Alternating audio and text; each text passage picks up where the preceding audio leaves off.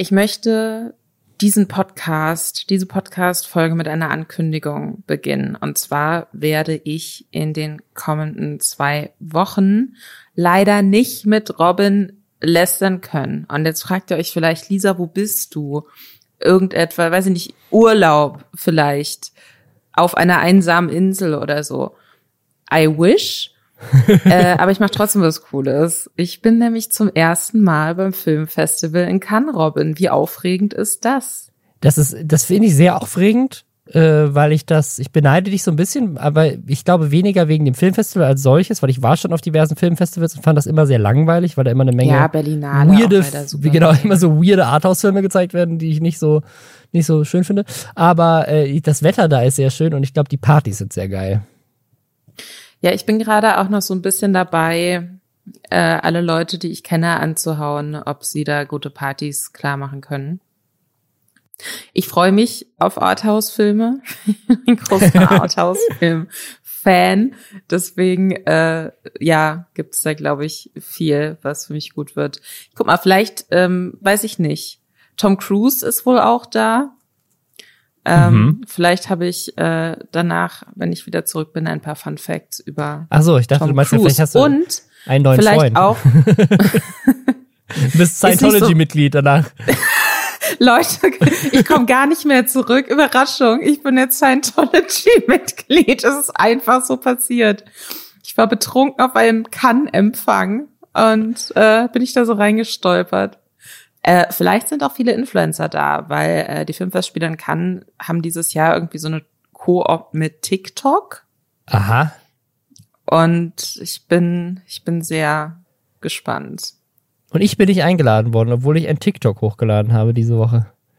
Zum ersten Mal seit Monaten.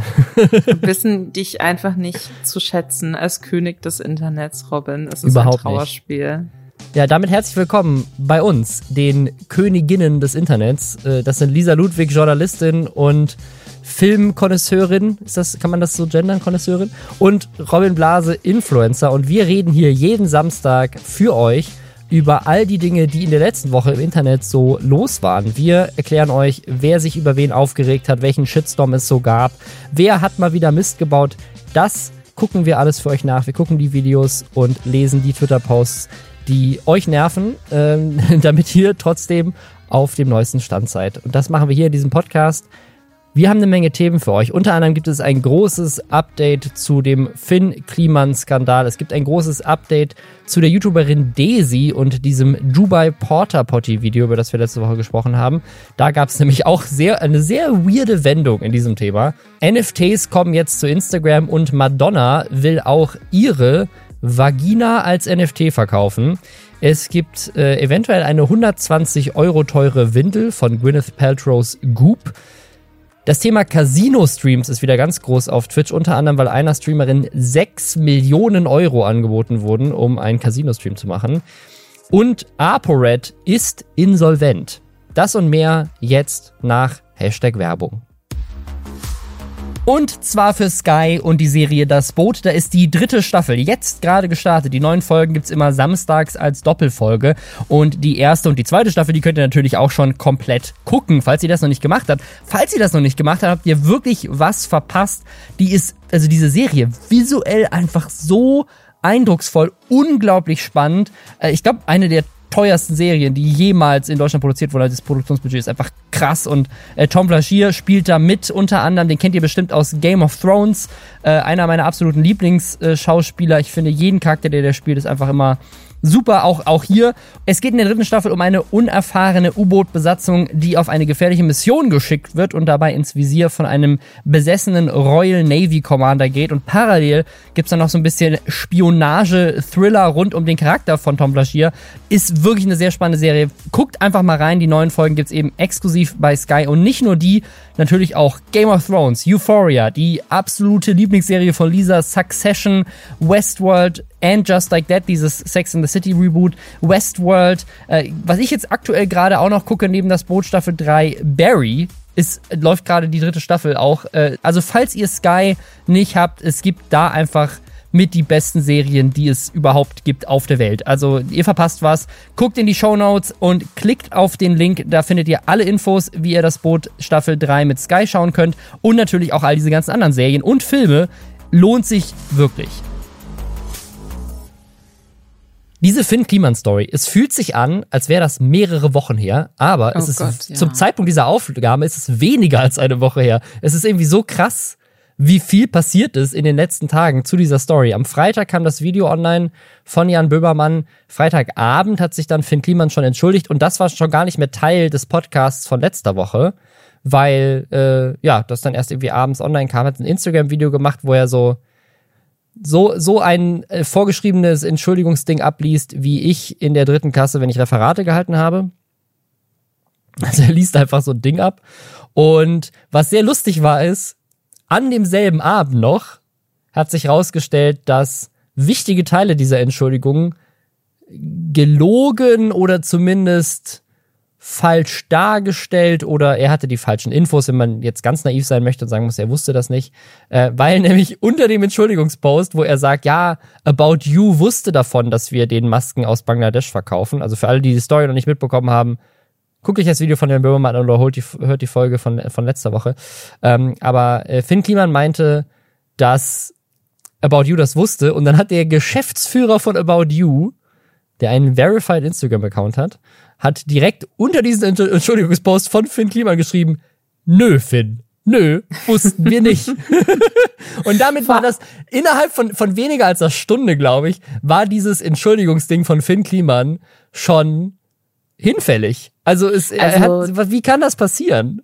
Die Sache ist, ich glaube, er hatte ja gar nicht gesagt, äh, die wussten das, sondern ihm wurde gesagt von ja, diesen Global ja, ja. Tactics Leuten oder so, dass die das wussten. Dass die das wissen. Aber gleichzeitig hat ja das ähm, Neo-Magazin so Nachrichtenverläufe gezeigt, wo es ja explizit darum ging, mhm. zu verheimlichen, wo diese Produkte wirklich herkommen. Und da war ja Finn Kliman anscheinend mit involviert in dieser Absprache. Er war, also er war und in CC und meinte, er hat einfach die E-Mails nicht gelesen. Man muss natürlich nicht verheimlichen, wo Sachen herkommen, wenn doch angeblich jeder weiß, wo Sachen herkommen. Und es ist halt alles so ein bisschen undurchsichtig ähm, was er halt wirklich, ich glaube, das hat er sich jetzt so als die für sich erfolgreichste äh, Strategie auserkoren. Ja, vielleicht war ich auf CC, aber ich lese meine E-Mails nicht.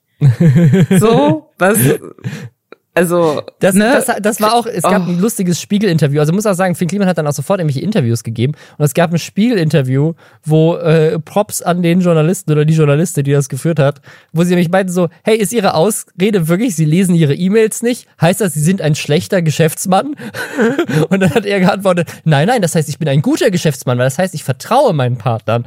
Ähm, ja, okay. So kann man sich das auch schön reden. Also es, das, das krasseste eigentlich, was ihm dann noch mehr, also noch mehr als dieses Entschuldigungsvideo, was so eine No, no war, wo eben auch dann sofort rauskam, okay, manche Sachen in dieser Entschuldigung stimmen auch gar nicht, äh, gab es dann eben dieses Spiegel-Interview. Und in diesem Spiegel-Interview hat er mehrere Sachen ge gesagt, die ihm halt einfach, die haben ihn noch schlimmer dastehen lassen als das Video eh schon. Unter anderem äh, wurde er vom Spiegel damit konfrontiert, dass er gesagt hat, dass er mit den Masken nichts verdient hat und mhm. seine Antwort war, ja, da habe ich übertrieben.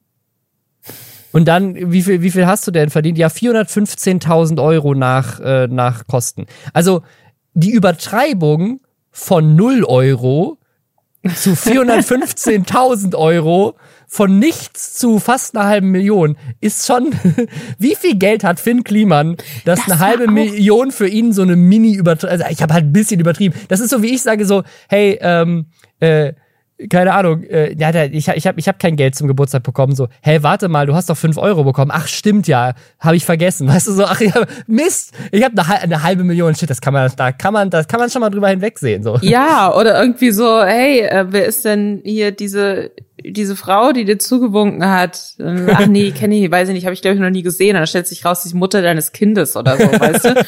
Also das ist so, fand ich auch super weird. Und mein erster Gedanke war dann auch so, okay, aber wenn das ne, wenn er das wirklich so nach außen hin vertreten möchte mit, ja, nee, da ein bisschen, ne, ein bisschen übertrieben, beziehungsweise in dem Fall dann ja offenkundig untertrieben, ähm, da musst du entweder wirklich unfassbar viel Geld haben oder unfassbar viel Geld generieren, dass das dann gar nicht mehr so wahnsinnig schwer ins Gewicht fällt.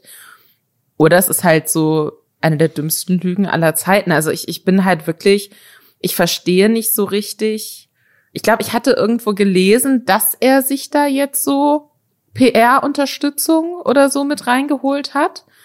Aber wie man sich ähm, nach so einem schlechten Entschuldigungsvideo und bei diesen Vorwürfen, die ja wirklich jetzt offenkundig, äh, hast du ja gleich noch ein paar Infos zu, seine Karriere mhm. komplett zunichte machen, so, sich dann noch äh, mit einem Journalisten oder einer Journalistin hinzusetzen und dann solche Sachen in einem Interview zu erzählen und sich noch tiefer reinzureiten, verstehe ich nicht. Das, das Schlimmste war doch diese eine Aussage, ich habe sie jetzt hier gerade nicht vorlegen, ich suche sie gerade, aber diese, diese Aussage, wo, wo jemand meinte so, ja, haben sie hier nicht, äh, haben sie nicht dazu gelogen? Und er meinte so, ich habe nicht gelogen, es hat mich nur nie jemand danach gefragt.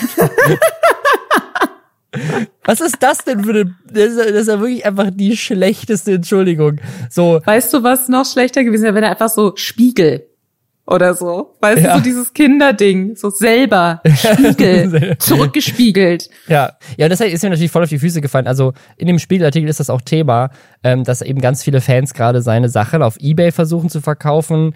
Ähm, der FC St. Pauli hat die Zusammenarbeit mit Global Tactics gestoppt, Viva Con Aqua hat die Zusammenarbeit mit Finn Kliman gestoppt. Es gab äh, jetzt einen Bericht, dass der WDR ähm, Masken gekauft hat, auch von Finn Kliman, weil das für sie irgendwie das, oder also von Global Tactics, weil das für sie das beste Angebot war und äh, die versuchen jetzt also überlegen, rechtliche Schritte einzuleiten und die zu verklagen. Kann ich mir vorstellen, dass es ein paar andere gab. Es gab auch eine Story von einem von einer von einer NGO, die ähm, in, in einem Flüchtlingscamp äh, wohl auch Masken gekauft hat, also gar nicht als Spende bekommen hat, sondern Masken gekauft hat auch von, von Global Tactics und damit eben auch so ein bisschen geprellt wurden. Also alles ganz, ganz seltsam, äh, weil es ja auch hieß, die wurden alle gespendet. Also, ne, vielleicht haben auch Leute welche gekauft. Dann gab es noch so ein, so Twitter-Post, was jetzt natürlich nicht so verifizierbar ist, weil das einfach nur ein User auf Twitter ist.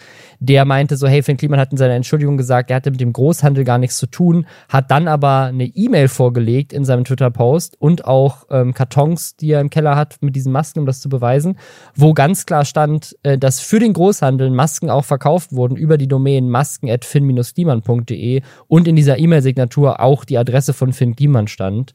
Also auch ganz viele Sachen, wo halt diese Entschuldigung einfach hinten und vorne innerhalb von wenigen Tagen schon komplett wieder debunked wurde, hinten, also an mehreren Stellen. Das ist richtig seltsam. Naja, auf jeden Fall, das ist das Update und Finn Kliman nimmt sich jetzt erstmal eine Auszeit und Zeit für seine nächste Entschuldigung. Was auch so geil ist, wenn du wenige Tage nach deiner Entschuldigung einen Post machen musst, in dem du sagst so, hey, für meine nächste Entschuldigung zu meiner Entschuldigung nehme ich mir jetzt mal ein bisschen Zeit.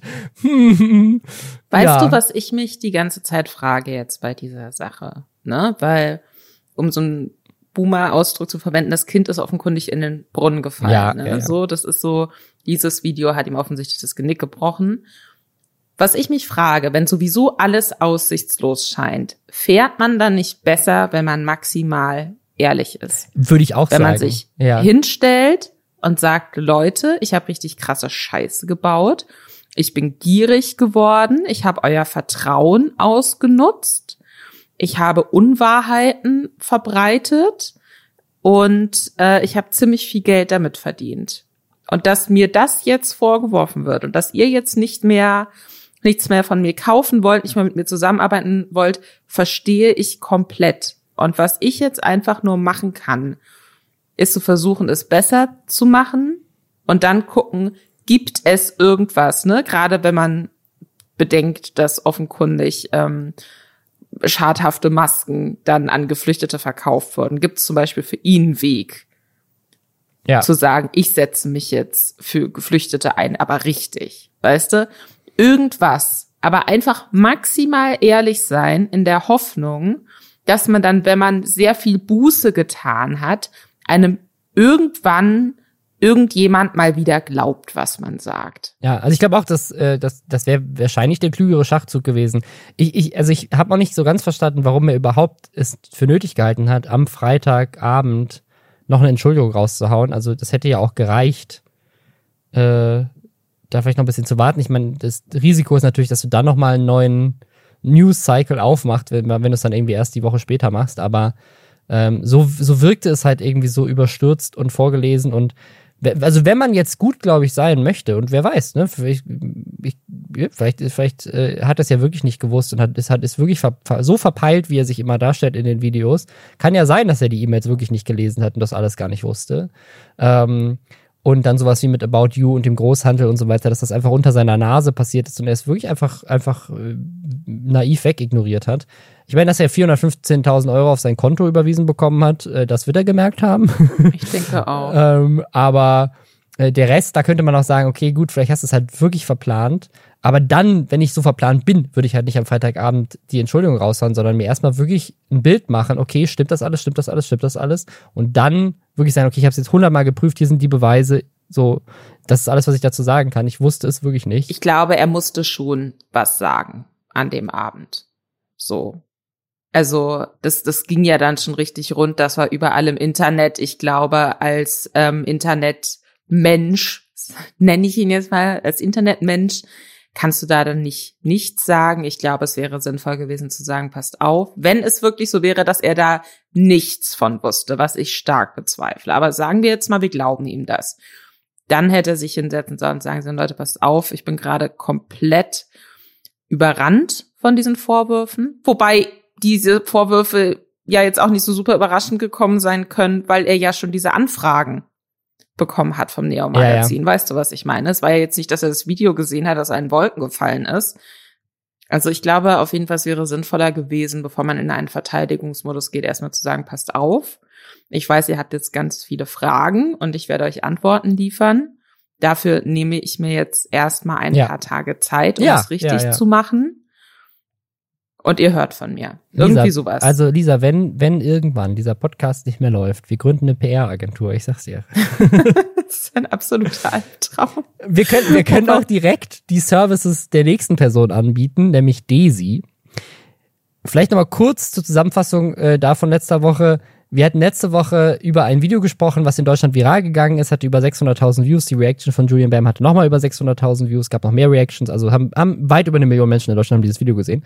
Von Daisy, die äh, ein Video darüber gemacht hat, dass es in Dubai angeblich gang und gäbe ist, dass Influencerinnen bezahlt werden von reichen Menschen, um dahin zu gehen und dann als Porter Potty, also als mobile Toilette benutzt zu werden. Also es ist da irgendwie so um angepisst und angekackt werden Fetische geht ähm, und dass das da gang und gäbe ist und reiche Araber das halt da so machen etc. Zitat aus äh, diesem Ding. Also es ist ganz, ganz weird gewesen so.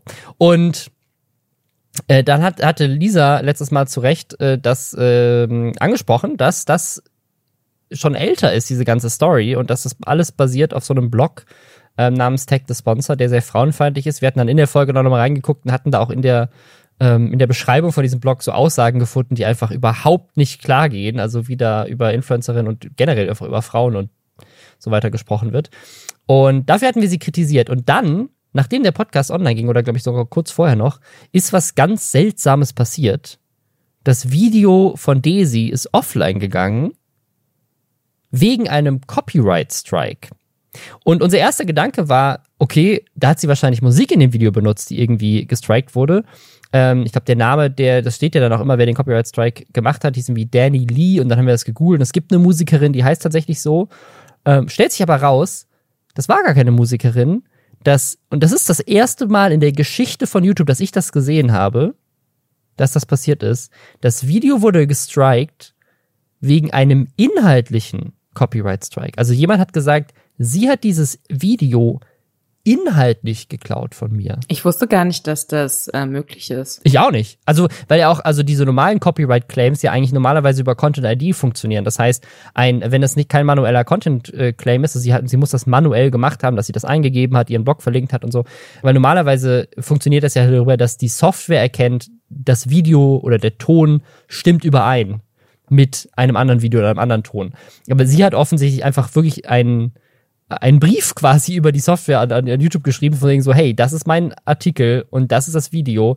Und YouTube prüft sowas ja. Und dann hat jemand festgestellt, und das das ist also, ist wirklich seltsam, weil ich habe das dann nochmal geprüft. Das Video war zwar dann offline, aber es gibt ja noch Reactions dazu. Und es ist wirklich seltsam. Also, es gibt einen Blogartikel, den hatte Daisy auch unter ihrem Video verlinkt und das Hätte sie vielleicht lieber nicht machen sollen, weil anscheinend sind deswegen Leute darauf aufmerksam geworden, dass es geklaut wurde. Und wenn du auf diesen Blogartikel klickst, der war auf Englisch, und du liest diesen Artikel mit, während sie spricht, merkst du, dass wirklich so gut wie jedes Wort in ihrem Video aus diesem Blogartikel genommen und übersetzt wurde. Also teilweise wurden, wurde die Reihenfolge von Sätzen vertauscht und so. Teilweise hat sie auch noch mal so eigene Sachen hinzugefügt, aber inklusive sozusagen da, wo in diesem Blogartikel Absätze waren, hat sie Pausen gemacht. Und da, wo irgendwie Witze gemacht wurden, teilweise Pointen. Und das habe ich dann, das habe ich dann, ich habe es nicht komplett eins zu eins durchgelesen, aber die Autorin von diesem Blogartikel hat dann auch auf Twitter sich geäußert. Die hat auch mit einem anderen YouTuber ähm, gesprochen. Also der YouTuber Unico Online, der hat tatsächlich sogar auch mit dieser Bloggerin Kontakt gehabt und hat dann von der auch DMs geschickt bekommen, die diese Bloggerin mit Daisy ausgetauscht hat. Ähm, also es, es, ist, es ist wirklich sehr skurril. Also Daisy hat wirklich eins zu eins diesen Artikel geklaut und laut dieser Bloggerin auch persönliche Anekdoten von ihr, also aus dem Artikel, hat, da hat die Bloggerin halt reingeschrieben, so als ich mal in Dubai war. Und dann hat Daisy halt gesagt, als ich mal in Dubai, also sie hat wirklich einfach anscheinend diesen Artikel eins zu eins geklaut. Ähm, und ich habe das halt, wie gesagt, ich habe es nicht komplett überprüft, aber ähm, den kompletten Anfang des Videos gesehen und das, du kannst halt den Artikel mitlesen auf Englisch und es ist einfach eins zu eins übersetzt. Und das habe ich so noch nie erlebt und ich habe auch noch nie erlebt, dass das dann rauskommt und ich habe vor allem noch nie erlebt, dass es dann einen erfolgreichen Copyright-Strike deswegen gibt. Das hat auf jeden Fall einen riesigen Shitstorm dann für Daisy ausge ausgelöst aus mehreren Gründen. Die hat dann ihr Instagram-Profil offline gestellt ähm, und hat dann aber nicht nur, und das ist der Grund, also es hat aus mehreren Gründen Shitstorm ausgelöst, weil sie dann auch mehrere andere Videos von ihrem Kanal plötzlich offline genommen hat. Insgesamt sind 1,7 Millionen Views, das kann man ja nachgucken bei Social Blade, von ihrem Kanal verschwunden. Und es sieht jetzt aktuell so aus, als würde Daisy Videos hochladen, so wie ich auf YouTube, nämlich nur alle drei Monate oder so, weil fast alle Videos aus diesem Jahr sind irgendwie offline gegangen, weil stellt sich raus, gerade bei einem anderen Video, da konnte ich das auch nochmal überprüfen, weil es da auch das Original ähm, noch als Reaction gibt, aber nicht mehr auf ihrem Kanal. Und zwar ist es ein anderes Video über Dubai, über die Stadt Dubai. Da gibt es ein sehr virales Video von einem YouTuber namens Adam Something, das hat über 5 Millionen Views. Und wenn du dir die Reactions, die noch online sind, von ihrem Video anguckst und auch dieses Video von Adam Something nebenher laufen lässt, das ist auch das identische Video. Also die Reihenfolge der Argumente, die er macht, teilweise Bilder, die er einblendet, werden genau an derselben Stelle von ihr eingeblendet. Ähm, dann, also da hat sie teilweise das Wording dann verändert. Aber es gibt zum Beispiel eine so eine Stelle, wo er, wo der Original-YouTuber einen Witz macht über das Burj Khalifa, diesen riesigen Wolkenkratzer in Dubai. Und dass dieses, dass dieses Burj Khalifa auch ein Gedicht hat, was über das Burj Khalifa geschrieben wurde. Und da, da ist eine Pointe bei ihm drin, aber sie hat die Pointe nicht übersetzt, zeigt aber trotzdem ohne Kontext einfach dieses Gesicht und sagt, es gibt sogar ein Gedicht über diesen Wolkenkratzer. Also es ist auch irgendwie schlecht übersetzt, teilweise. Es ist richtig seltsam. Ja, auf jeden Fall war das halt ein, das halt riesiger Shitstorm von Daisy und was, was ich auch echt spannend finde, die Bloggerin möchte jetzt rechtliche Schritte einleiten und verlangt von Daisy die AdSense-Einnahmen, die sie mit den 600.000 Views gemacht hat und, ist nochmal doppelt schlecht gewesen für Daisy, in dem Video war ein Product Placement. Das heißt, das Product Placement ist auch offline gegangen. Das heißt, damit hat Daisy den Vertrag mit dem Product Placement Partner nicht einhalten können. Und das ist auch mit ein Grund, das ist dann in den DMs rausgekommen, die die Bloggerin Daisy geschrieben hat. Ähm, deswegen wollte sie es auch nicht offline nehmen, weil die Bloggerin meinte erst so, hey, nimm's runter. Und dann hat Daisy gesagt, nee, kann ich nicht, da ist ein Placement drin. Und dann meinte die Bloggerin so, ja, dann gib mir Geld. Und dann hat Daisy gesagt so, nö. und dann hat sie irgendwie ein Angebot gemacht, äh, von wegen so, ja, ich gebe dir einen Teil davon. Also, also, diese DMs könnt ihr euch, wie gesagt, guckt euch das Video von, von äh, Unico online an, wenn ihr die alle sehen wollt. Hat sich Daisy leider nicht mit, mit Ruhm bekleckert. Ich habe, wie gesagt, einen TikTok auch hochgeladen. Ich habe einen TikTok zu dem Thema hochgeladen. Und in diesem TikTok, äh, da hat Daisy dann kommentiert und hat sich tatsächlich äh, entschuldigt dafür. Und das ist aber auch so eine Art Finn Kliman-Entschuldigung. Also wie gesagt, ich, ich glaube ihr, dass sie da einen Fehler gemacht hat. Ich möchte jetzt auch nicht weiter drauf rum, rumreiten, aber sie hat geschrieben, ja, du hast zu 100% recht mit deiner Aussage. Ich habe einige Fehler gemacht und ich werde künftig aus den Fehlern lernen. Und dann hat sie noch darunter kommentiert, ich arbeite gerade an Lösungen, damit so etwas nicht mehr passiert. Und das, das fand ich ein bisschen weird. Was für Lösungen brauchst du, um nicht abzuschreiben? Ich glaube, dass das ähm, eine Sache ist, die auch so ein bisschen mit fehlender Medienbildung vielleicht einhergehen kann. weißt du? Und das finde ich einen Ja. ganz interessanten Punkt, dass wenn du in irgendeiner Art und Weise für ein journalistisches Medium arbeitest oder redaktionell arbeitest, auch wenn du jetzt in dem Bereich nicht studiert oder keine Ausbildung gemacht hast, ähm, dann kriegst du aber einfach trotzdem durch Arbeitserfahrung und durch dein Umfeld sehr schnell mit, so was sind, wie viel darf ich von woanders zitieren, wie gehe ich damit um, also wie viel, ne, es gibt ja auch Dinge, da hast du einfach keine große Schöpfungshöhe, wenn Ja, äh, ja, ja. wenn, wenn du News schreibst, wo einfach jemand bestätigt hat, dass dieser Film jetzt zu diesem Zeitpunkt kommt, dann wird es dazu auf unterschiedlichen Seiten sehr ähnlich klingende Artikel geben. Ähm, ich kann mir vorstellen, dass äh, Leute, die sich damit nicht so richtig auseinandergesetzt haben, was ist denn jetzt dann eigentlich tatsächlich inhaltlicher Klau und was ist noch in Ordnung, dass sie halt nicht verstehen, dass du nicht einfach was eins zu eins übersetzen kannst und dann äh, die Quelle unten in die Infobox packst und, und dann passt es schon. Und das, das klingt für mich so ein bisschen Es ist danach. für- ja, also entweder ja. wirklich Unwissen oder denken, wird schon nicht so schlimm sein, die Person kann mir nichts. Ist vielleicht nicht cool.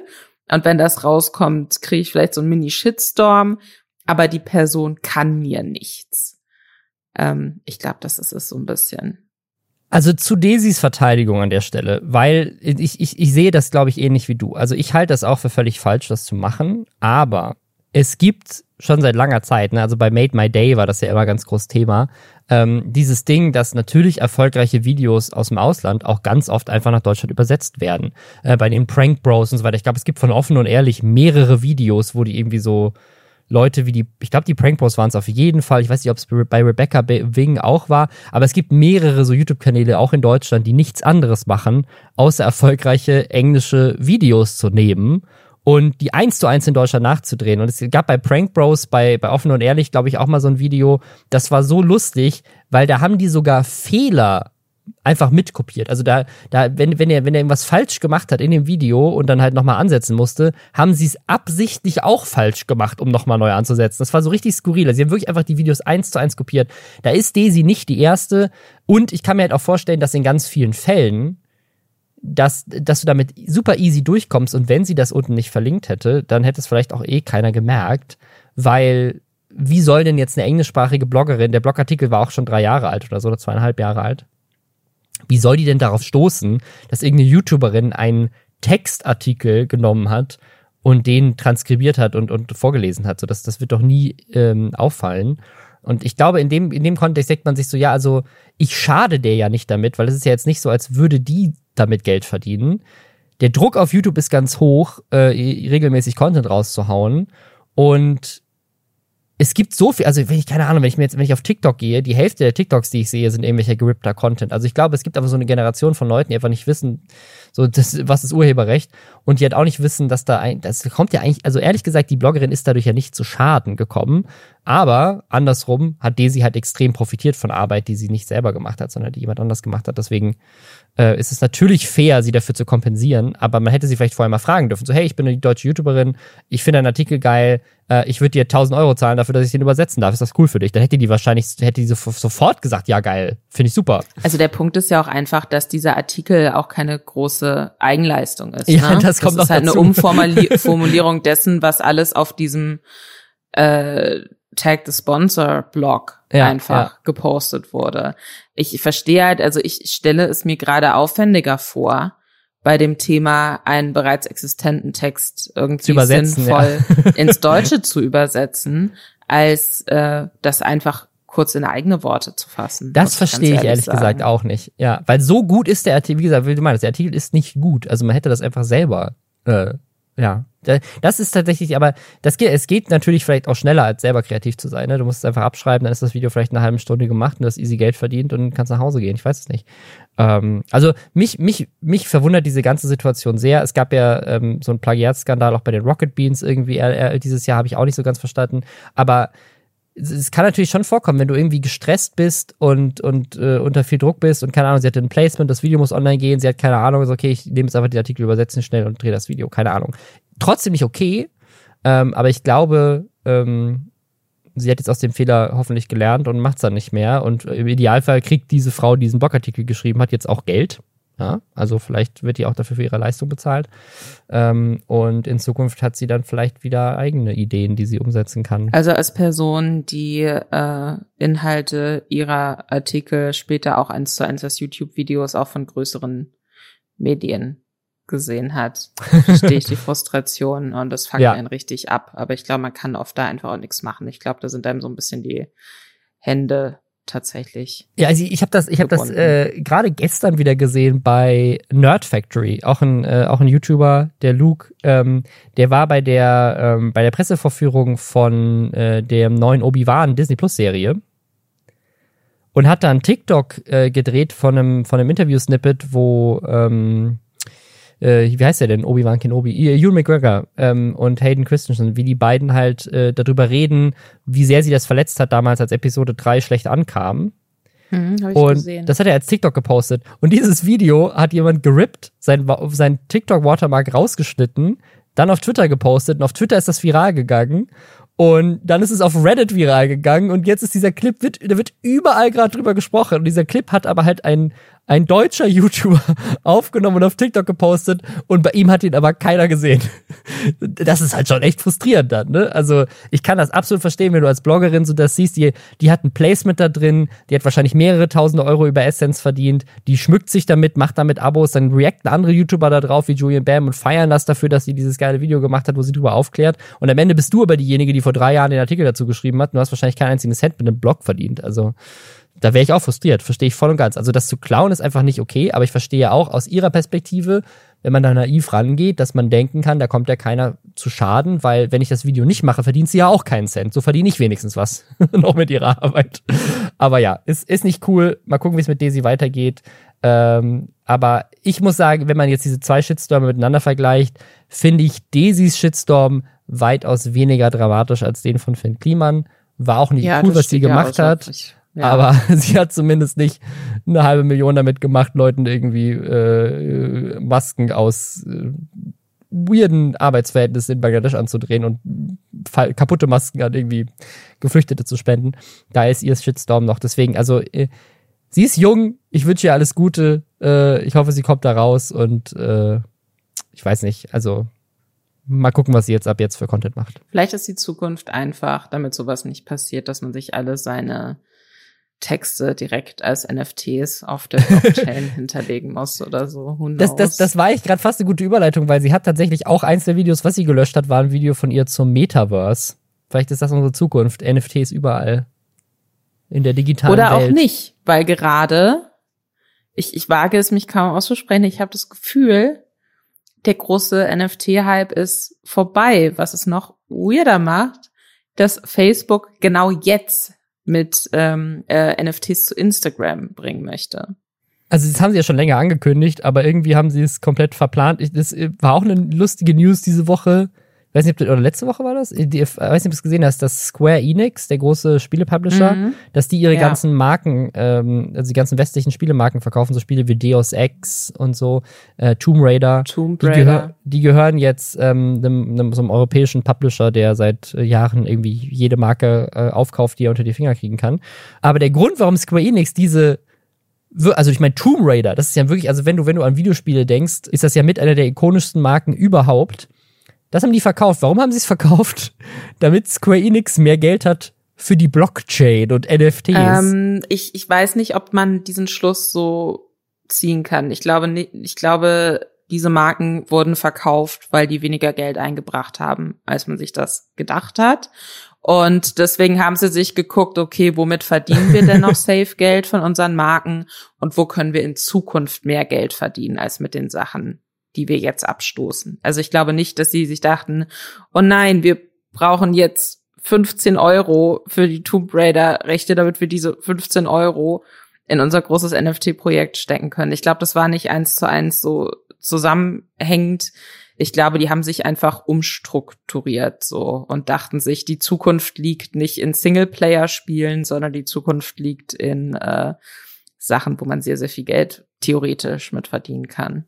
Also Square Enix hat schon sehr konkret kurz vorher gesagt, dass sie extrem gerne jetzt in Blockchain-Games investieren wollen und als in der Pressemitteilung des Verkaufs haben sie gesagt, sie brauchen das Geld oder sie nutzen das Geld für Cloud äh, und Blockchain. Also das, das haben sie so gesagt. Ob sie das jetzt tatsächlich so Okay, machen, ist eine andere gut, Frage. ich, ich hatte aber ein paar ausführlichere Analysen dazu gelesen, da stand es ein bisschen anders drin, aber wenn sie es so gesagt haben, dann also es ist, well. Ich, es, es kann auch sein, dass es einfach nur sozusagen, dass es so ein PR-Ding ist und äh, ob das jetzt wirklich so passiert, ist natürlich eine andere Frage. Aber ähm, von den von den Optics her, so wie es aussah, war das schon ein Move, über den man sich auf jeden Fall für einen Moment kurz lustig machen konnte, weil so okay, der NFT-Markt ist um 92 Prozent eingebrochen in den letzten Monaten. Krypto ist gerade irgendwie komplett am crashen. Genau der richtige Zeitpunkt, Traditionsmarken wie Tomb Raider und Deus Ex zu verkaufen, um NFT-Games herzustellen. Aber mal gucken, was, da, was sie da machen. Aber ja, das ist so ein bisschen, so, das ist so der, der Move, den Mark Zuckerberg jetzt gemacht hat, weil wir gesagt haben, okay, jetzt haben wir, jetzt, jetzt kannst du auch allen zeigen, dass du Hunderttausende von Euros verloren hast, indem du deinen Board Ape als dein Instagram-Profilbild jetzt offiziell nutzen Ich kannst. verstehe es einfach nicht. Ich verstehe nicht, was das bringt. Das habe ich schon bei Twitter nicht verstanden. Du kannst doch auch so, dann lädst du halt ein JPEG von dem beschissenen Affen. Also ich, ich verstehe Ja, aber das ist ja das Problem, Lisa. Du kannst nicht angeben, wenn du nur das JPEG machst, weil das JPEG hättest du ja einfach runterladen können. Wenn das über das offizielle Authentifizierungsfeature von Instagram und Twitter läuft, dann sehen alle, dass du wirklich das Geld ausgegeben Ja, hast. herzlichen Glückwunsch. Dann weiß jeder, dass ich ein Idiot bin. Super. Genau. Was auch sehr spannend war, ähm, das heißt jetzt nicht mehr NFT bei Instagram, sondern Digital Collectible. Wahrscheinlich, weil der NFT-Name auch einfach schon so durch ist. Keiner, keiner, keiner hat Bock auf NFTs. Wir nennen das jetzt einfach anders. Aber das ist ja interessant, bei Digital Collectibles gab es ja vorher schon. Das Besondere an NFTs war ja immer, dass sie quasi äh, auf der Blockchain sind. Und wenn wir jetzt wieder zu einer anderen Begrifflichkeit zurückgehen, hängt es dann überhaupt noch mit der Blockchain zusammen oder sind das dann so, hey, so wie so in-App-Käufe quasi? Nee, es, ist, es, hängt du? schon, es hängt schon mit der Blockchain zusammen. Also äh, Okay. es, sind, es sind vier, vier unterschiedliche Blockchains, die jetzt supported werden sollen. Das einzige NFT-Projekt, für das ich irgendeine Art von Respekt habe, ist das, was Madonna jetzt verkauft, nämlich einen 3D-Scan ihrer Vagina. Also ich muss auch sagen, das ist das, da habe ich am meisten, äh, das, das, ist, das ist ein NFT, den kaufe ich mir. Da ist mir egal, wie viel der kostet. Ich, ich gebe alles aus. Äh, ich beklaufe den Kliman und hole mir die 400.000 Euro.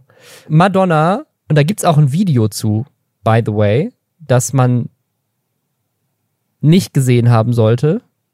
Es ist eine, eine digitale, ein digitales Rendering von Madonna komplett nackt, wo aus ihrer Vagina ein riesiger Baum wächst. Ich weiß nicht, was du meinst. Ich finde es wunderschön. Und sie hat ihre Vagina 3D scannen lassen und auch das ist jetzt ein NFT. Madonna ist übrigens 63 Jahre alt und ich glaube, die ist so ein bisschen late to the party. Ähm, und ich hätte das ehrlich gesagt eher von Gwyneth Paltrow erwartet, die ja mit ihrer Vagina-Kerze schon mal richtig ähm, durch die Decke gegangen ist. Aber ja, du kannst jetzt einen 3D-Scan von Madonnas Vagina als NFT besitzen. Was, also das ist wirklich einfach, das ist Peak Kunst. Ich mag vor allem, dass es äh, anscheinend dann in den Erklärungen zu diesem ganzen Projekt, äh, dass alles, was da passiert, dann fliegt zum Beispiel in einem einen, da sieht man so einen Schmetterling oder so, alles hat eine Bedeutung. Also ähm, laut der offiziellen Beschreibung ist der Schmetterling eine Metapher für das Paradox, dass die Welt in einer postapokalyptischen Situation quasi abfackelt, es aber immer noch äh, Beweise für Leben gibt in dieser Situation. Es ist alles, es ist sehr durchdacht. Äh, ich liebe Madonna, es ist komplett absurd. Weißt du, wenn ich mir schon irgendwie digitalen Quatsch kaufe, der mir absolut gar nichts bringt, dann möchte ich zumindest, dass es Madonnas Vagina ist. Was ich so, was ich so wild finde, ist, der Typ, der diese ganzen Vagina-Bilder von ihr jetzt äh, erstellt hat, ist Beeple. Und Beeple ist ja so der NFT-Typ. Das ist der, der quasi diesen ganzen NFT-Hype mit losgetreten hat, weil ähm, er war das, dessen Kollektion für fast 70 Millionen US-Dollar bei Christie's versteigert wurde ähm, im, im Februar 2021, ähm, was, was so diesen ersten richtig krassen NFT-Hype losgetreten hat. Also als, als Beeple diesen ersten, also, oh Gott, du kannst ja als Künstler jetzt so unglaublich reich werden. Und ähm, der, der, der Mann ist, der Mann ist schon ultra reich. Also, warum, wie viel Geld brauchst du noch? Um, kannst du nicht mit 70 einfach in Rente gehen? Nein, das ist ein guter Punkt, weil diese alles, was damit eingenommen wird, soll gespendet werden. Aha. Also das ist nichts zur Madonna verdient daran nix. Nee, anscheinend nicht. Für was für einen guten Zweck geht das? Welcher gute Zweck darf sagen, Ähm, das hey, wird dann noch verkündet, es soll drei verschiedene Charities quasi sein. Ah, das das sind wieder- drei das bestimmt wieder NFTs der insgesamt. und die werden dann an drei Charities ausgezahlt. Ich kann mir vorstellen, dass es was mit Klimaschutz oder so auch zu tun hat, weil alles, was halt so drumrum erzählt wird, ist so sehr, wir müssen die Erde retten, die brennt. Ähm, deswegen also, wenn das dann wirklich an coole Organisationen geht, kann ich da auch Okay, nichts ja. Negatives zu sagen. wer, wer hat diese, wer hat diese Schule für, äh, für bedürftige Kinder in Afrika finanziert? Madonnas Vagina. ist schön. Ich finde das schön. Apropos, ich hatte es gerade schon erwähnt, das war für mich mein, das war meine Highlight-Überschrift, noch besser als, äh, als Gwyneth Paltrow's Vagina. Ähm, und zwar Goop, meine absolute Lieblingsmarke auf der ganzen Welt. Goop, das ist diese weirde Marke von Gwyneth Paltrow. Ich habe dazu mal ein ganzes YouTube-Video gemacht. Die bekannt sind unter anderem dafür, dass sie mal verklagt wurden, weil sie Frauen Jade-Eier für ihre Vagina verkauft haben mit irgendwelchen äh, gesundheitlichen Vorteilen, die es gar nicht gibt. Ähm, und ne, die haben zum Beispiel auch ein, ein Spray auf ihrer Website, was Vampire abwehren soll.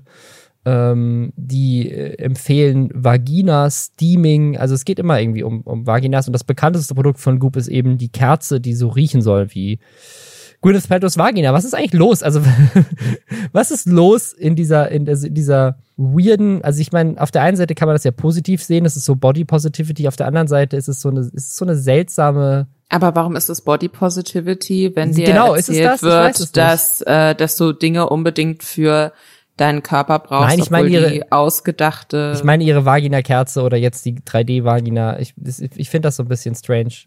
Stell dir mal vor, ein Mann würde das machen, das wäre auch seltsam. Also äh, ich wir haben habe doch erst kürzlich drüber gesprochen, äh, über Penisform. Hast du Essen. recht. Also ich, ich, ich glaube im Endeffekt so, es gibt kein. ist Gleichberechtigung. Ist okay. Es gibt genug, es gibt genug Penisse, die keine Penisse sind, aber also Penisform Dinge, die andere Sachen sind, die man kaufen kann. Ähm, aber ich würde es jetzt nicht, ich würde das jetzt nicht unter Body Positivity verordnen. Okay. Dass es, äh, dass es so eine Mischung ist aus so Trollprodukten wie dieser Vagina-Kerze, was ja einfach so, ne, was ja ein Trollprodukt Ja, auf ist jeden in Fall. dem Die Sinne, trollt. dass es halt, gibt's ja auch viele andere Kerzen von anderen Marken, dass die so krasse Namen haben, aber im Endeffekt riecht's halt nach, keine Ahnung, Sandelholz oder so. Nee, nee, also ich, es gibt Berichte von, von Goop-Mitarbeiterinnen, dass sie, äh, dass sie da lange gebraucht haben, den richtigen Geruch zu finden. Naja. Äh, ähm, bei, äh, bei Goop äh, gibt es aber jetzt ein neues Produkt, beziehungsweise wurde das angekündigt und das Internet hat sich ähm, direkt darüber amüsiert, und zwar The Diaper. Also nicht Diaper wie Englisch Windel, sondern mit einem schönen Akzent auf dem E drauf. Sowas wie die Windel. Für 120 Dollar für 12 Windeln kriegt man eine Windel, die laut der, ähm, laut der Website äh, aus Alpaka-Wolle gemacht ist. Und da sind auch kleine Edelsteinchen drauf, die, äh, die sollen eine Ancient Emotional Cleansing Property haben. Das ist halt voll in Line von dem ganzen äh, weirden esoterischen Zeug, was sie sonst auf dieser Website haben. Und das Internet hat sich natürlich extrem drüber lustig gemacht, dass sie sowas anbieten. Aber es haben auch alle abgenommen. Also es, hat, es, es gab niemanden, der gedacht hat, das ist doch, das ist doch ein Witz, weil es halt wirklich so sehr reinpasst in das Konzept von Goop und die Produkte, die die tatsächlich verkaufen, dass äh, man sich sehr gut vorstellen kann, dass jemand Alpaka-Wollenwindel mit Edelsteinen drauf für seine Babys kauft für 10 Euro pro Windel, weil das dann besser ist fürs Baby.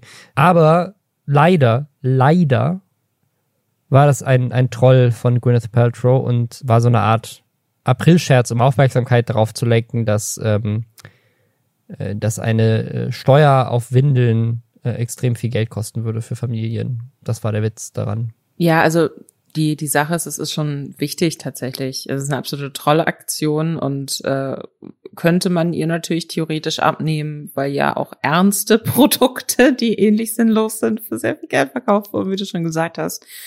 Aber die Aktion jetzt an sich und worauf das aufmerksam macht, die ist tatsächlich eigentlich ziemlich wichtig, weil ähm, Windeln sowie ja lange auch Tampons ähm, werden halt wie Luxusgüter besteuert obwohl es ja ganz normale Gebrauchsprodukte sind.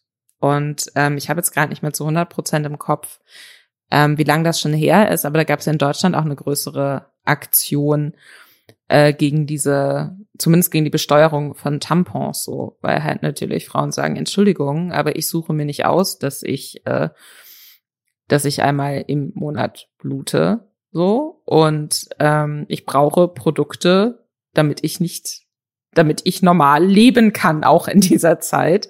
Das ist kein Luxusprodukt, das ist ein Gebrauchsgegenstand, so irgendwie. Und ähm, da wurde sich sehr dafür eingesetzt, dass es eben weniger hart besteuert wird und dass es in den USA auch passiert. Und das ist jetzt quasi eine ähnliche Diskussion, aber zu Windeln, die weißt du als Vater sicherlich, ne, die ja tatsächlich nicht günstig sind. Und wenn die ein bisschen günstiger dadurch werden könnten, dass sie halt weniger, dass sie in eine andere quasi Besteuerungsklasse gezählt werden, dann wäre das ja tatsächlich ganz gut. Vielleicht wäre es aber auch besser gewesen, wenn das eine Firma gemacht hätte, bei dem man nicht sowieso davon ausgeht, dass sie so eine Scheiße verkaufen würden.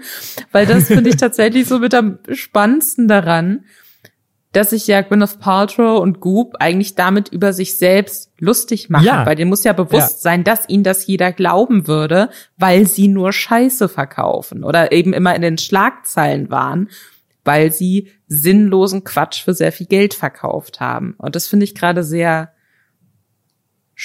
spannend. Ich hätte Gwyneth Paltrow nicht so für so einen self-aware Troll gehalten. Sie ist da, ich, ich weiß manchmal nicht, ob sie nicht wirklich trollt und einfach extrem viel Geld damit verdient, dass sie so ein Troll ist. So. Vielleicht ist das so ein ja. Gag. Wer auch sehr viel Geld verdienen könnte, ist die Streamerin Reefed.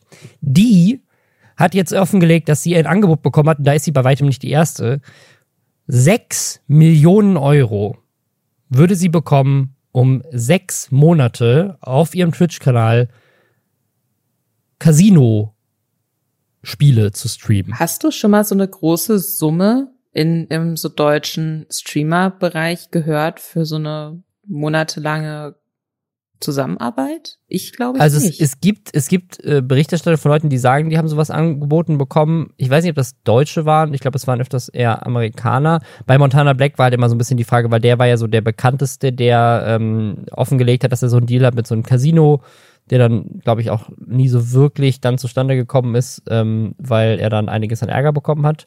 Und ich daran nicht so ganz unschuldig war, dass er ein bisschen Ärger bekommen hat äh, damals, als ich da dieses Video gemacht habe. Ähm, auf jeden Fall äh, ist, ist, ist das inzwischen ja erlaubt. Ne? Also inzwischen ist ähm, Glücksspiel wurde ja im, ich glaube im Juni letztes Jahr neu geregelt in Deutschland. Vorher gab es das nur in Schleswig-Holstein und ich glaube inzwischen darfst du Werbung machen für Casinos. Das ging vorher nicht. Ich weiß es nicht, aber ich glaube inzwischen darf man's.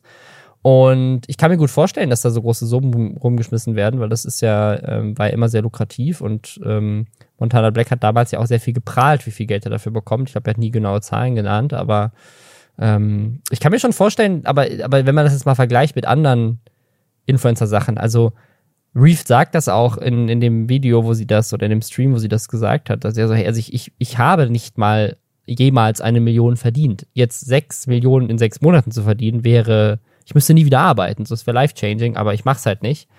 Andere Streamer haben aber gerade angefangen. Also es gibt so ein paar, jetzt nicht so die, nicht so große, aber so mittelgroße Streamer, die gerade angefangen haben mit Casino-Streams und deswegen ist diese Diskussion wieder aufge, äh, aufgeflammt in der Twitch-Community.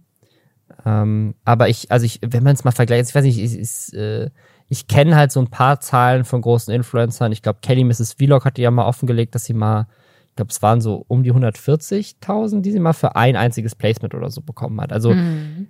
das, das, ich glaube, ich würde mich aus dem Fenster lehnen und sagen, ich glaube nicht, es sei denn, es ist Teil von einer größeren, längerfristigen Kooperation, keine Ahnung, sowas wie Julian Bam macht ein Jahr lang Werbung für Fanta oder sowas. Und selbst da weiß ich es nicht, ne? Also es, das ist ja auch schon ein paar Jahre her. Es kann auch sein, dass es da noch nicht um solche Summen ging. Aber es sei denn, es ist so ein krasser Testimonial, die, wo du halt irgendwie über Monate und Jahre Werbung machst für die Marke oder sowas, kann ich mir nicht vorstellen, dass in Deutschland jemals irgendein Influencer überhaupt eine Million bekommen hat für ein Placement. Mhm. Ich weiß es nicht, aber ich kann es mir nicht vorstellen. Also ein paar hunderttausend vielleicht oder ne, über hunderttausend auf jeden Fall. Aber eine Million, das ist schon Würdest krass. du, wenn, wenn du so ein Angebot bekommen würdest mhm. und das ist legit, so, keine Ahnung, du musst einen sechsmonatigen Casino-Deal für Twitch eingehen und dann bekommst du sechs Millionen Euro dafür. würdest du es machen? Also, ich habe da tatsächlich auch drüber nachgedacht, als ich das Video gesehen habe und meinte so, also du kannst natürlich nicht garantieren, dass das wirklich echt ist, ne? Ähm, aber. Nee, aber gehen wir jetzt mal hypothetisches Szenario. Es ist echt. Du würdest dieses Geld bekommen und es ging dann nur noch so quasi um deine Gewissensfrage. Ich, ich, ich, ich, ich es, es gibt so richtig lustige Sketche, mehrere, die ich schon mal gesehen habe auf TikTok, wo, wo Leute diese, diese Reddit-Fragen die gibt's ja immer wieder so, wenn, würdest du eine Million annehmen, wenn du, wenn du weißt, dass dafür jemand irgendwo auf der Welt stirbt? Oder also so diese, diese typischen, so hypothetischen Fragen. Mhm. Ähm, und da gibt's so lustige Sketche, wo Leute diese Fragen gestellt bekommen und sie einfach sofort sagen, so, ja, aber ich habe doch noch gar nicht gesagt, was dann passiert. Der ist mir egal, ja. Hallo, wir reden hier von 6 Millionen Euro, ja. Ähm, also, ich muss ehrlich sagen, ich, ich, äh, ich, ich, also ich werde nie in dem, in, des, in dem Szenario sein, ähm, und ich glaube, wenn ich da wäre, würde ich auch nochmal anders drüber nachdenken. Aber jetzt in diesem Moment, sozusagen, die, die, die Frage ist ja, du weißt, du machst was richtig Schlimmes, was potenziell mehrere Leute in den Ruin auch treiben könnte, weil die dann glücksspielsüchtig werden oder so, weil sie es bei dir gesehen haben. Und du ruinierst deinen Ruf halt für immer. Aber du hast gleichzeitig auch 6 Millionen Euro und musst wahrscheinlich nie wieder arbeiten. Also ich meine, du überlegst, 6 Millionen Euro legst du an äh, konservativ und machst da irgendwie 4% Returns im Jahr. Das sind äh, 240.000 Euro im Jahr nach Steuern, ne, über großzügige Steuern rechnen, hast du über 10.000 Euro im Monat nur an Dividenden quasi, also an, an, Returns, die du da safe rausnehmen kannst, ohne dass diese Summe jemals schrumpft. Ja, also du, hätt, du hättest 10.000 Euro im Monat Cashflow nur durch die Investments, wenn du es konservativ anlegst, von 6 Millionen. Easy. So ähm, du hast ausgesorgt für den Rest deines Lebens. Und zu, der, zu sagen so, hey, pass auf, ich mache jetzt noch mal ein, ein, halbes Jahr lang Content, äh, der richtig scheiße ist und dann habe ich ausgesorgt für den Rest meines Lebens und dann kann ich trotzdem weiter Content machen, aber ich bin komplett frei, ich muss nie wieder Geld verdienen, ich bin nie wieder abhängig von irgendwelchen Werbetreibenden. Ich habe einfach ausgesorgt, kann machen, was ich will. Das ist schon verlockend irgendwo, wenn das, wenn das legit wäre, ne? Aber also ich würde sofort moralisch ist es Kacke, ne? Aber ich würde sofort machen. Ich hatte auch, ich finde es so witzig, dass du auch so hier mit, mit TikTok und Reddit diese hypothetischen Szenarien, weil ich ja. hatte sowas vor ein paar Wochen auch auf Twitter gesehen, wo jemand so war, würdet ihr für eine Milliarde Dollar mit der Person schla schlafen von euren Twitter-Followern oder so, die als erstes auftaucht, wenn ihr halt Ad bei, da kriegt man ja so Vorschläge, wenn du Ad ins Twitter-Feld eingibst. Ja. Und dann waren halt also, ich würde mit jedem einzelnen meiner Follower schlafen für eine Milliarde. Sowas ist wie, hä? Also so, das sind dann auch mal so Sachen, wo ich mir denke, ich glaube, ja die Leute haben manchmal kein Gefühl dafür, wie viel Geld eine Milliarde ist. Das ja, dann ja, tatsächlich wirklich ist. Und ach so, ich meine, bei sechs Millionen, wenn man jetzt natürlich vielleicht, wir, wir vielleicht noch mal so als Erklärung, ne, wir kritisieren hier ja auch oft Leute wie Montana Black und so für ihre Casino-Deals. Ja, auf jeden Fall. Ähm, und dieses hypothetische Szenario, auf das wir jetzt geantwortet haben, in dem sind wir die Menschen, die wir jetzt sind, sehr weit weg von Millioneneinnahmen, ne, wo man ja, eben nicht sagen ja. kann, hey, ich bin eh schon ein riesengroßer Streamer. Und eh schon Und natürlich reich, ist ja, es unfassbar viel Geld aber auch so geht's mir ziemlich gut. Und wenn ich den Deal nicht annehme, dann kriege ich halt einen anderen, der vielleicht ein bisschen weniger einbringt, aber ja, von dem ich trotzdem gut leben kann. So. Ähm, deswegen nicht, dass ihr euch jetzt wundert.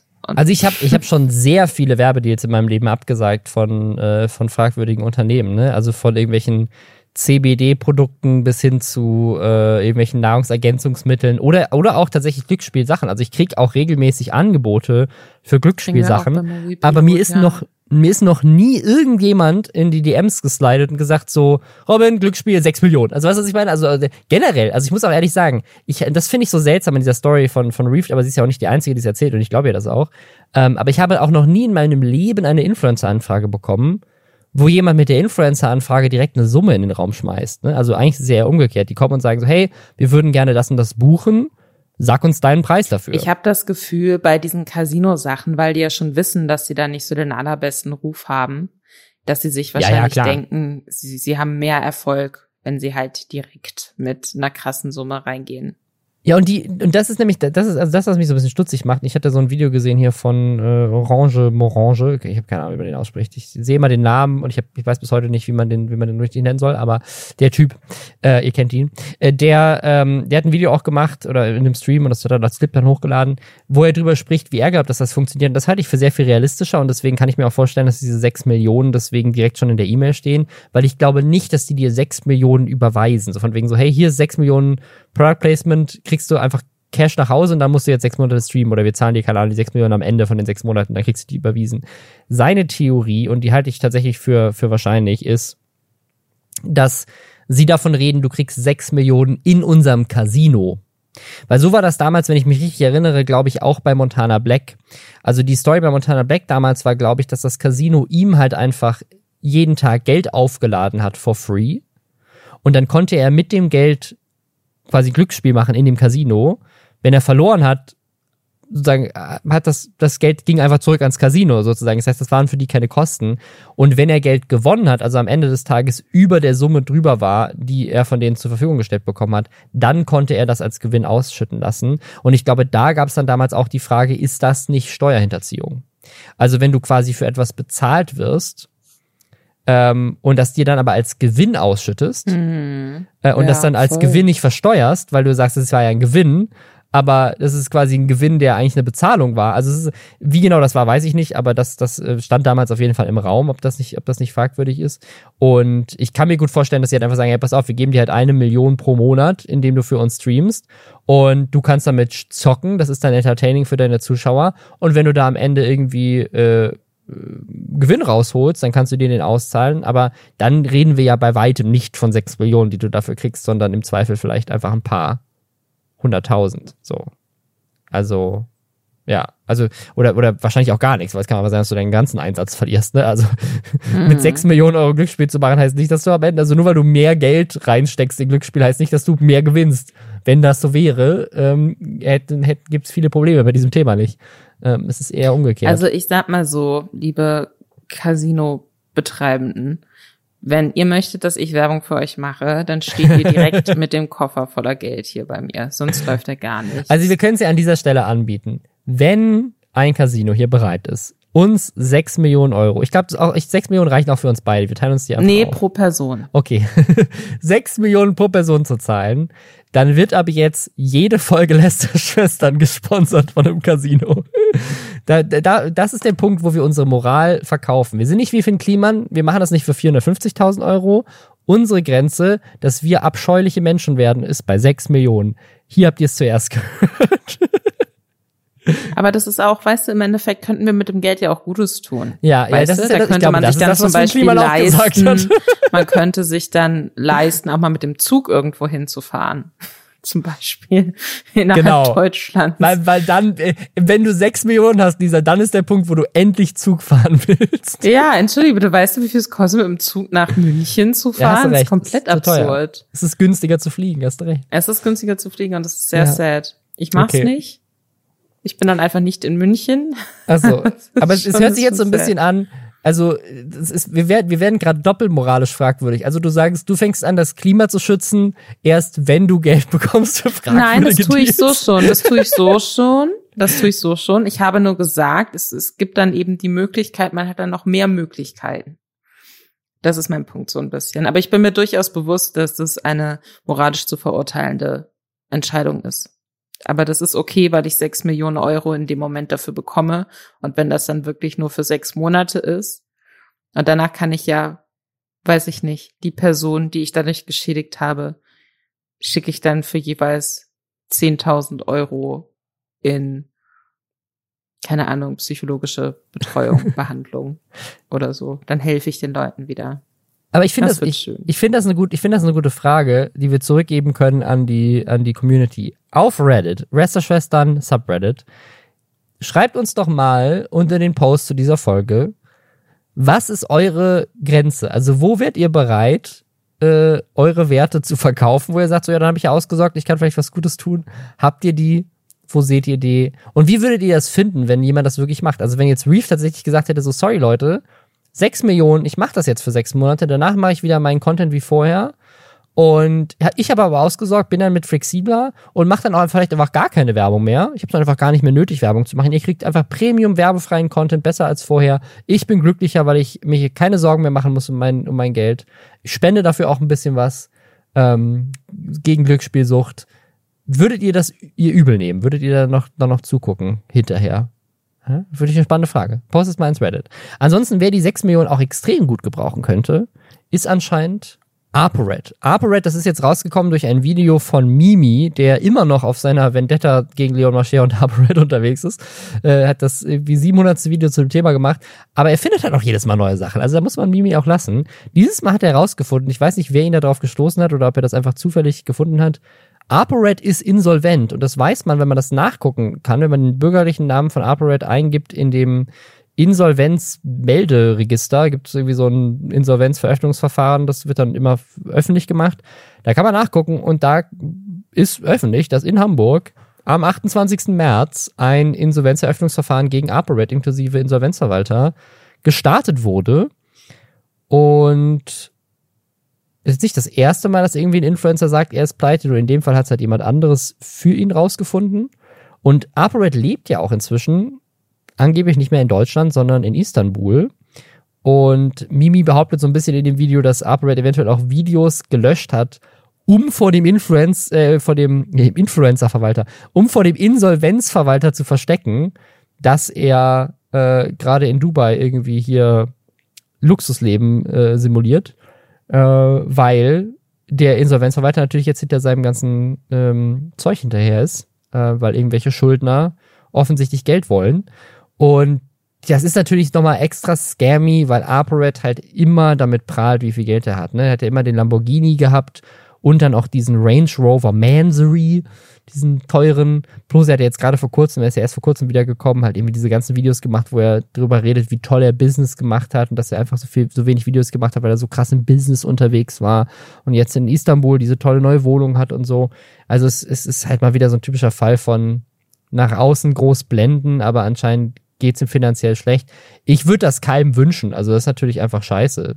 So, insolvent zu sein, ist nicht geil. So, also ich hoffe, dass ja. er da gut rauskommt. Ne? Also, also so, so kritisch ich ApoRed sehe, ich, ich wünsche ihm, dass er das irgendwie gelöst bekommt und ähm, bin aber mal gespannt, wie das jetzt abläuft, weil er halt ne, auf, auf YouTube halt schon noch ein anderes Leben zu leben scheint, als äh, dass dieser Insolvenz äh, äh, Verwalter vielleicht gerne möchte. Ähm, also ich bin mal gespannt, was da passiert, vor allem weil er halt anscheinend gerade nicht in Deutschland ist und was das bedeutet. Ich finde es halt immer, also was ich wirklich nicht verstehe, ist, warum man dann so tut, als wäre man super rich. Weißt du, was ich meine? Es ist ja jetzt nicht so, dass er irgendwie so unfassbare High-Fashion ähm, Werbekampagnen macht oder so. Der war doch auch generell immer mehr so in dieser nahbaren Prollo-Assi-YouTuber-Ecke unterwegs. Oder erinnere ich mich da komplett falsch? Und da ist es doch, ne, dass man sich natürlich nicht in YouTube wieder hinsetzt, sagt auch, übrigens, ich bin insolvent. Ja, sicher nicht. Aber dass man, ähm, weiß ich nicht, hatten wir auch schon drüber gesprochen, dieses erste Rückkehrvideo von ihm, wo er dann so tut, das würde ihm so Geld aus seinem Bademantel fallen. Das findet ja niemand cool. Oder ich kann mir nicht vorstellen, dass das irgendjemand cool findet, der älter als acht Jahre ist. So. Ja, aber das ist die Kernzielgruppe, glaube ich. Also ich glaube, dass, dass dieses, dieses ApoRed-Problem ist ein ganz reales. Ne? Ich meine, er hat bei diesem Boxkampf neulich sicherlich Geld verdient und er kann sicherlich auch irgendwelche, ähm, keine Gewinnspiel hat er neulich gemacht oder so, wo irgendwelche vielleicht unseriösen Sachen ihm, ihm Geld gegeben haben und so. Ähm, YouTube AdSense natürlich. Aber ich glaube, ein großes Problem von dieser Generation an YouTubern, die halt so mit Asi, Asi finde ich das ist ein schlechtes Wort, aber diese Generation an YouTubern, die mit dieser Art von Content groß geworden ist, die halt eigentlich komplett werbeunfreundlich ist, aber die am Anfang von YouTube extrem gut funktioniert hat, haben, glaube ich, generell ein riesiges Problem, weil Werbekunden wollen wahrscheinlich bei dir nicht werben, also zumindest die seriösen nicht, weil du hast keinen guten Ruf. Ähm, deine Community besteht aus kleinen Kindern, das heißt, du kannst denen jetzt auch vielleicht nicht so gut deinen Merch verkaufen oder so. Ähm, ich glaube, du hast einfach wenig Möglichkeiten, gut Geld zu verdienen. Ähm, aber das Image und der Erfolg und die 1,4 Millionen Follower, die Upgrade auf Instagram hat und so weiter, die kommen natürlich, weil er den ganzen Tag seine krasse Schuhsammlung postet und seine geilen Autos und die geilen Reisen, die er macht und wo er gerade ist und seine teure Wohnung und so. Das ist ja so ein bisschen wie Rapper sein, so. Das ist ja Teil von dem Image so ein bisschen. So. Und ich glaube, wenn du, wenn du dann sagst, so, ey Leute, übrigens, ich bin pleite, ich glaube, dass das ganz cool rüberkommen würde, ehrlich gesagt, weil es irgendwie real ist und ehrlich ist, aber ähm, ich glaube, dass er, dass das ist halt einfach so seine Marke und wenn er das, wenn er das zugeben würde, würde er damit so ein bisschen seinen Markenkern zerstören. Ich glaube, dass Finn Kliman Glück hat, dass Mimi ihn nicht auf dem Kieker hat. Dachte ich mir gerade so. Wer weiß, was da noch so, was da noch alles ans Licht kommen würde. Aber ich glaube, man kann jetzt diese Folge sehr gut zusammenfassen mit, wir glauben, die beste PR-Strategie ist Ehrlichkeit. Ja. Oder? Ich glaube schon. Also weil, weil also gerade gerade wenn die ganze Zeit Leute recherchieren und rausfinden, dass du lügst, dann ist auf jeden Fall die beste Strategie, zumindest von Anfang an ehrlich zu sein. Deswegen, wenn ihr uns Geld für gute Insights geben möchtet, äh, kommt gerne mit einem Geldkoffer vorbei. Wir freuen uns. Ansonsten, wenn ihr diesen Podcast gerne hört, dann äh, abonniert uns überall, wo es Podcasts gibt, äh, gibt uns hohe Sternebewertungen schreibt uns äh, auf dem neuen Lester-Schwestern Instagram-Kanal oder im Lester-Schwestern Subreddit. Wir freuen uns immer über Feedback. Und ansonsten hören wir uns dann nächste Woche mit dann leider einem Gast, weil Lisa dann am Strand liegt in Cannes, Cocktails neben Tom Cruise schlürft und ihren Scientology-Antrag ausfüllt. genau so. Bis dahin. Bis dann. Ciao.